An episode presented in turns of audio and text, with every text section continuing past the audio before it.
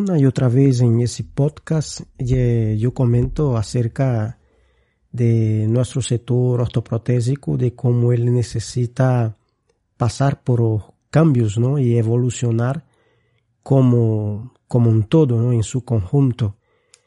Y eso lo hablo porque veo como los otros sectores, como la sociedad en general, va sufriendo cambios, va pasando por transformaciones, se va modernizando tanto sus productos como sus servicios. Véase el sector alimenticio, automovilístico, el sector de la moda, eh, el sector farmacéutico, en fin, una serie de, de profesiones, de oficios que se van modernizando, que van siguiendo la tendencia, que van marcando los tiempos. Y nuestro sector, eh, de alguna manera, se resiste.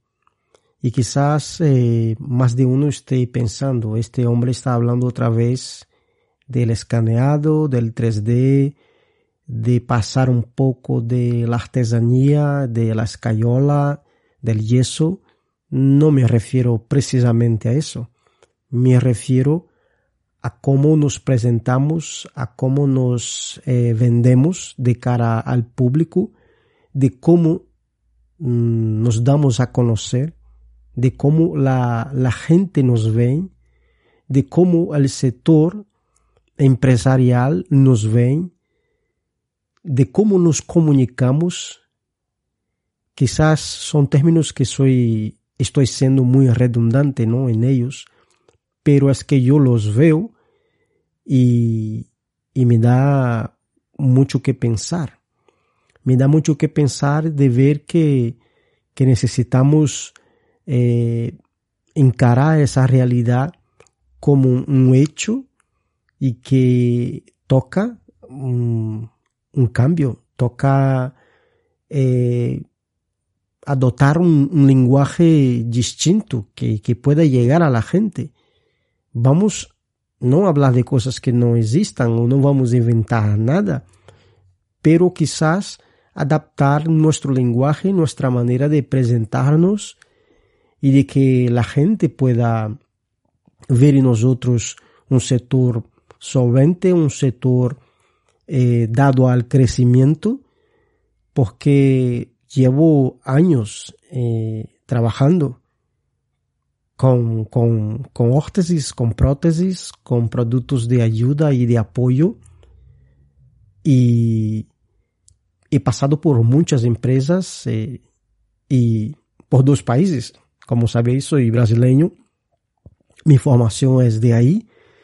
Llevo muchos años viviendo aquí en España, entre idas y venidas. Son 10 años trabajando aquí un poco más y ahora con el privilegio también de poder compartir con los compañeros en, en alguna ponencia, alguna charla, algún curso, alguna formación y puedo recabar información tanto de aquí como de ahí de Brasil, como tenemos esa dificultad de transpor a nosotros mismos. No sé si voy a ser capaz de, de externar todo lo que tengo ahora metido en la cabeza, eh, pero digo que los problemas son idénticos cuando hablo con los compañeros. Eh, esta, esta limitación eh, mm, y veo que estamos en, en, algunos casos como acartonados. Somos como eh, ortopédico. de verdad, estamos nos comportando como sector verdadeiramente como ortopédicos, ¿no? Porque hay esse término incluso peyorativo, que es una bota muy ortopédica y eso suena peyorativo. Así es, porque una bota, peyora, una bota ortopédica se utiliza mmm, de una manera peyorativa, porque sabemos que una bota ortopédica es muy aparatosa y no es precisamente algo vistoso, algo guapo. Y como sector, mmm, somos demasiado ortopédico mirando por el lado peyorativo. Claro que somos ortopédicos porque somos el sector que trabaja con ortoprótesis, pero yo me refiero a otra cosa. Esa falta de dinamismo, esa falta de ser un mercado eh, que atrae a la gente, que atrae al inversor, que atrae al cliente, que el cliente no viene em, a muchas veces con, con desganas. Y verás, mm, quizás más de uno se pregunte, pero ¿cómo va a ir alguien con ganas a la ortopedia si esas personas que van ahí en su mayoría es porque tiene problemas serísimos, gravísimos, gordísimos, ¿vale? Estoy totalmente de acuerdo. Pero también quiero decir que esas personas están yendo a nosotros porque nosotros podemos ofrecer una mejora, una calidad de vida que ellas no tienen. Entonces, por más que ellas tengan un problema, digamos que nosotros tenemos una solución con eso no quiero decir que es una solución mágica y que vamos a vender humos. No, no, no. Por supuesto que no. Lo que podremos ofrecer a esas personas de veras es algo que puede mejorar. Algo que entra una y otra vez, pongo ese ejemplo, que entra en silla y sale caminando, no con sus pies, pero con los pies protésicos, unos buenos pies protésicos que podemos vender a esa persona en el caso de que ella sea amputada bilateral. O mismamente alguien que entra en una silla muy antigua, vieja, que no es motorizada y le, podemos vender una silla nueva, motorizada, que tenga basculación, que tenga reclinación, que tenga bidipestación también. Hay algunas sillas eléctricas que ofrecen eso. Bueno, ahí no me entraré mucho porque no, no domino mucho esa parte de movilidad. Pero quiero decir que podemos eh, ser distintos en ese sentido, de no estar tan encartonado, porque la esencia de ese audio, de ese podcast que estoy grabando, quizás ese será el título, el sector ortoprotésico es un sector encartonado, enyesado, rígido. Quizás sí, porque no veo más que una involución en muchos casos. No caminamos, no damos pasos para modernizarnos. Y yo no me refiero a, a la manera como producimos lo que producimos. No, no porque mm, por suerte estamos viendo cambios. Yo puedo ver cambios en ese sentido. El sector se está modernizando, se está poniendo cada vez más con la industria 4.0. Ahí está la manufactura aditiva, véase el 3D, con filamento, con polvo, con impresoras que de verdad tienen una calidad muy buena, con escaneados cada vez más fidedignos a las imágenes, los acentos posturales que en algunos casos hacen auténticas maravillas usando el 3D.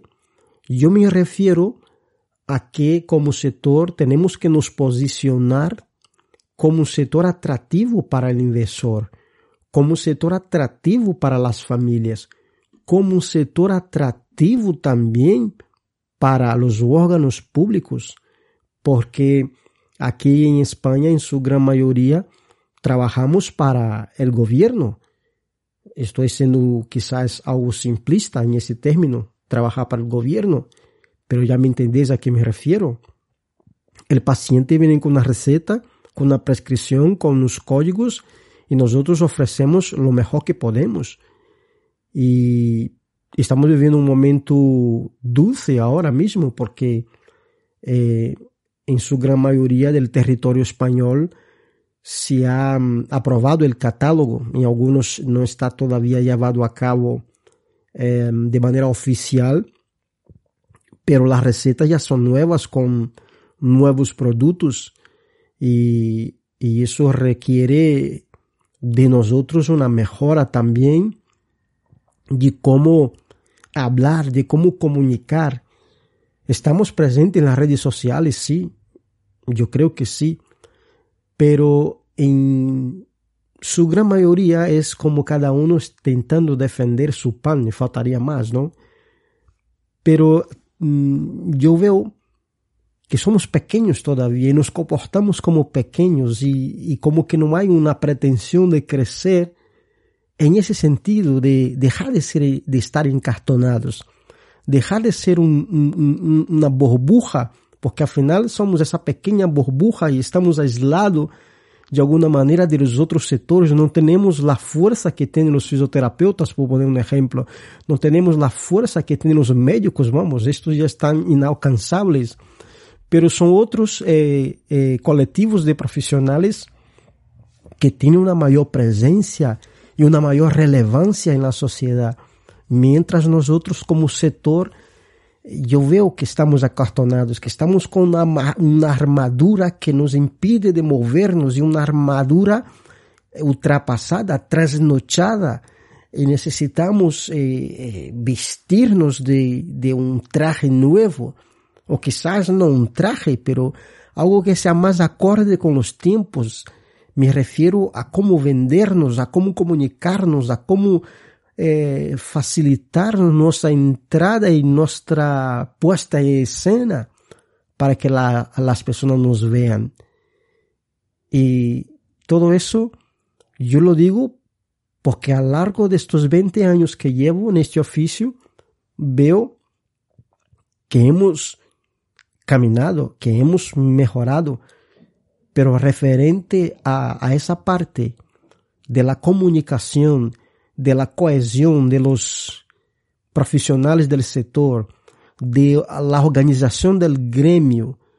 No somos eh, precisamente muy corporativistas, estamos cada uno tirando por lo suyo y no defendemos la causa eh, común, que es el, mejor, el mejoramiento del sector como un todo, el profesionalismo del sector como un todo. Y no solo digo en relación a saber hacer, el buen hacer, las buenas praxis, pero posicionarnos como un sector solvente que tenga de verdad un atractivo, que la gente pueda ver que los jóvenes tengan interés en aprender este oficio, pero aprender de verdad, no para tener apenas un título, que es el tema para quizás otro podcast, y porque lo que se aprende mm, es muy poco. Quizá la teoría es interesante, pero falta más algo de contenido eh, más específico para el sector. No hablar de generalidades, es en su gran mayoría lo que yo veo en los cursos de formación que hay para profesionalizar a los nuevos técnicos y técnicas. Yo creo que hace falta tener un contenido más especializado en el sector. Pero bueno, eso es otro tema. Y este audio es para eso, es para romper con estos moldes de ser ese sector tan pequeño, de ortopedias pequeñas. Y aquí no quiero ser despectivo con nadie, porque es, somos muy peculiares, tan peculiares que se repite la historia. Es un sector que va pasando de padre a hijos y pocas empresas eh, dan un salto y dicen, vamos a hacer de esto algo mayor y no solamente hablando en cifras y números, pero algo con relevancia, porque hay una relevancia muy grande en lo que hacemos, señoras y señores. Devolvemos calidad de vida, vendemos calidad de vida, vendemos movimiento. Perdona por ser tan explícito en usar esa palabra vender, pero es eso. Es lo que vendemos, es lo que facilitamos movimiento, damos liberdade de movimento, controlamos movimento, facilitamos movimento, reduzimos movimento, é o que hacemos, damos movimento. E isso, para mim, é muito importante porque, a fim e a cabo, vamos ajudar a gente a ser mais independente. E nós, como setores, precisamos de movimento. Veja-se o contraditório de lo que hacemos, de lo que proporcionamos a nossos pacientes pero nosotros como profesionales necesitamos movimiento. Debemos romper con, con ese yeso, con ese encartonamiento, con ese enfrascamiento que tenemos. Estamos como acartonados y necesitamos de ser ese sector tan ortopédico en el sentido peyorativo de la palabra y seamos un sector dinámico y atractivo, porque Sí, señores, lo somos.